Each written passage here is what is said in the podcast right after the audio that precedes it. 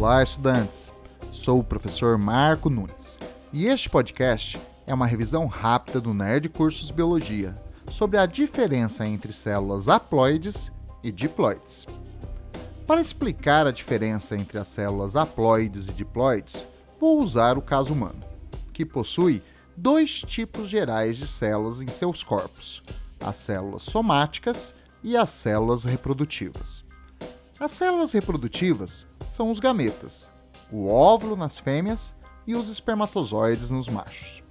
Nestas células, há um lote de cromossomos que possui o genoma da espécie, ou seja, o conjunto de genes da nossa espécie. Como só há um lote de cromossomos, consideramos estas células reprodutivas como sendo haploides. As células haploides podem ser indicadas pela letra M. Na espécie humana, um lote de cromossomos tem 23 cromossomos.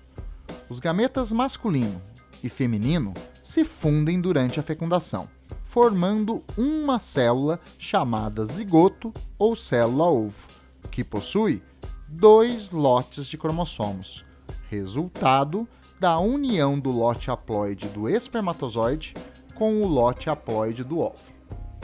Uma célula com dois lotes cromossômicos é chamada diploide e é representada pelo código 2N. Como cada lote tinha 23 cromossomos, a união dos dois lotes formará um zigoto diploide com 46 cromossomos. O zigoto é a primeira célula de um novo organismo. A partir dele, ocorrerão sucessivas divisões celulares mitóticas que criarão cópias genéticas do zigoto, todas células diploides com 46 cromossomos, como era o zigoto. As células formadas a partir do zigoto formarão os tecidos e órgãos do corpo e serão chamadas de células somáticas.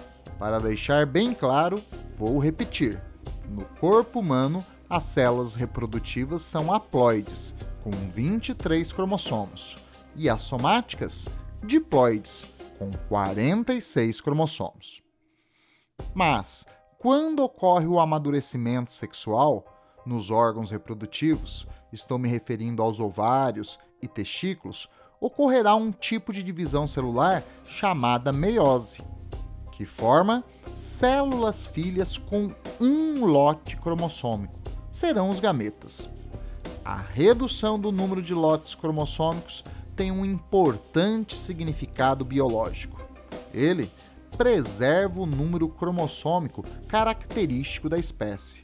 Sem esta redução, a cada processo de fecundação, o número de lotes cromossômicos aumentaria.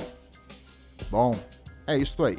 Continue firme nas revisões e bom estudo!